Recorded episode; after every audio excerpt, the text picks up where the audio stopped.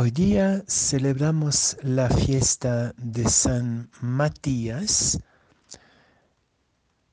La primera lectura narra su elección, y creo que es un texto muy importante, en los Hechos de los Apóstoles, capítulo primero, versículos 15 a 17 y 20 a 26. Y el Evangelio es de San Juan, capítulo 15, versículos 9 a 17.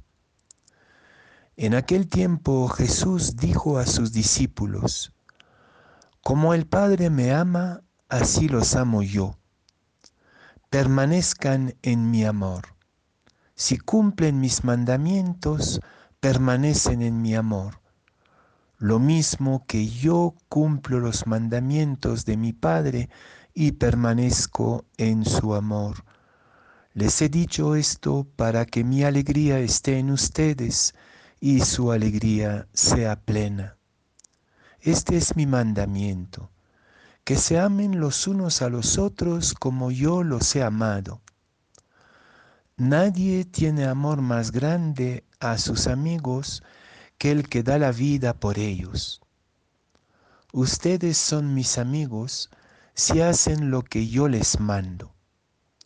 Ya no los llamo siervos, porque el siervo no sabe lo que hace su amo.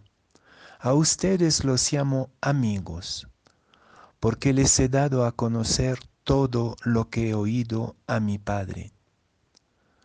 No son ustedes los que me han elegido, soy yo quien los he elegido y los he destinado para que vayan y den fruto y su fruto permanezca, de modo que el Padre les conceda cuanto le pidan en mi nombre.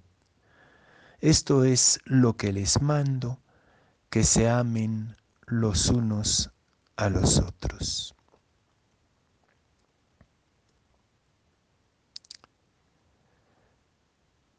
A San Matías lo podríamos llamar el apóstol de Yapa.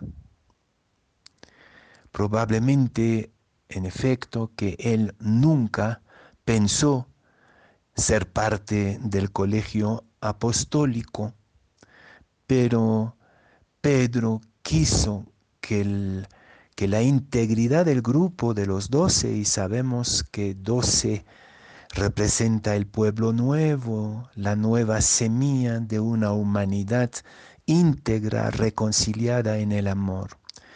Y esta integridad del grupo, esta simbólica de un pueblo nuevo, había sido herida profundamente por la traición de Judas, un drama interno a la comunidad. Y entonces la comunidad siente la necesidad de recomponerse. Y se da entonces un mecanismo, Pedro propone un mecanismo que es a la vez democrático y profundamente espiritual. Él pide a la comunidad que escoja entre los miembros de esta comunidad a quien propondrían para reemplazar a Judas. No sabemos gran cosa de esta elección, pues hay simplemente algunos criterios que quisiera recordar y que se ven en los hechos de los apóstoles y que me parecen muy ricos, especialmente en el momento de crisis que vivimos, no solamente la crisis de la pandemia, sino la crisis de la iglesia, la crisis de la democracia, esta crisis que venía ya desde antes y que hoy día se hace más cruda. Pone solamente eh, dos criterios para, para eh, escoger al reemplazante de Judas.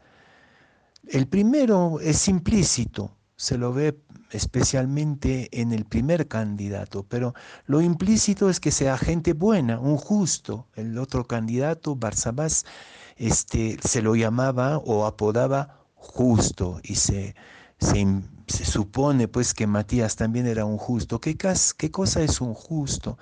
Es una, una persona no extraordinario, no es un gran profeta, no es un gran teólogo, no es un gran eh, hablador, ¿no? no es una persona extraordinaria. El justo es simplemente alguien que cumple con sus convicciones, que asume sus convicciones hasta las últimas consecuencias. Entonces, el primer criterio para reemplazar a Judas es que sea una persona justa, es decir, una persona coherente.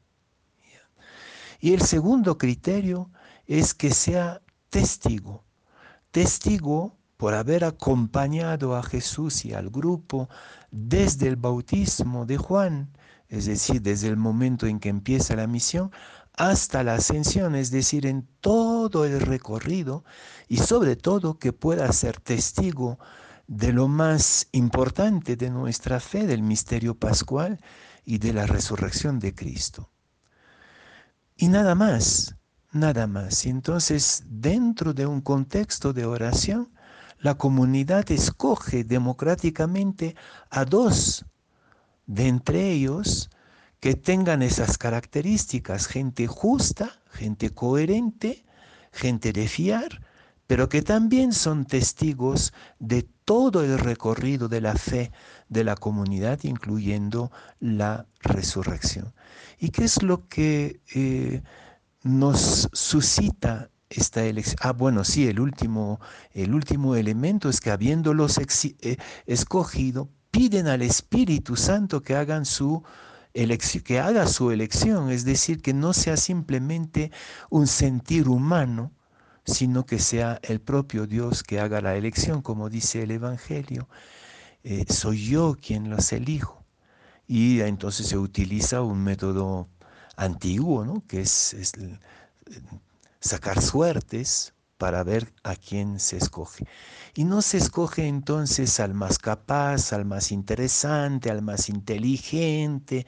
Ah, no hay culto a la personalidad, no hay campaña electoral para escoger a Matías. Es un hombre cualquiera, por eso lo llamo el, el, el apóstol de Yapa. En esta elección lo que importa es la cohesión y la coherencia de la comunidad. Es la comunidad como futuro, la comunidad como señal de futuro, como señal de nueva humanidad. Y creo que en el contexto en el que vivimos somos un poco todos eh, apóstoles de Yapa. Hoy día no necesitamos grandes eh, gritones, grandes actores de teatro político o religioso. Quizás incluso no sea el tiempo de los profetas porque el paisaje es tan confuso, tan, tan nebuloso que ningún profeta podría ver el día que amanece todavía.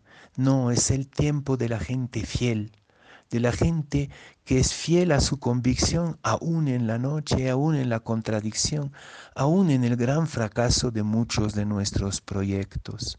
Lo que necesitamos hoy son gente coherente, que ponen la coherencia de la comunidad, el futuro de la comunidad por encima de sus intereses particulares e individuales.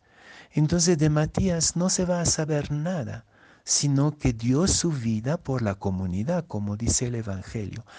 Se amó a la comunidad más que a sí mismo, amó a sus hermanos más que a sí mismo, y por haber caminado todo ese tiempo, desde el bautismo de Juan hasta la resurrección y la ascensión, debe haber sido un tipo fiel, fiel a sus hermanos, a sus hermanas, a la comunidad, que caminó en silencio discretamente, sin hacer mucho, mucha bulla, mucha ola.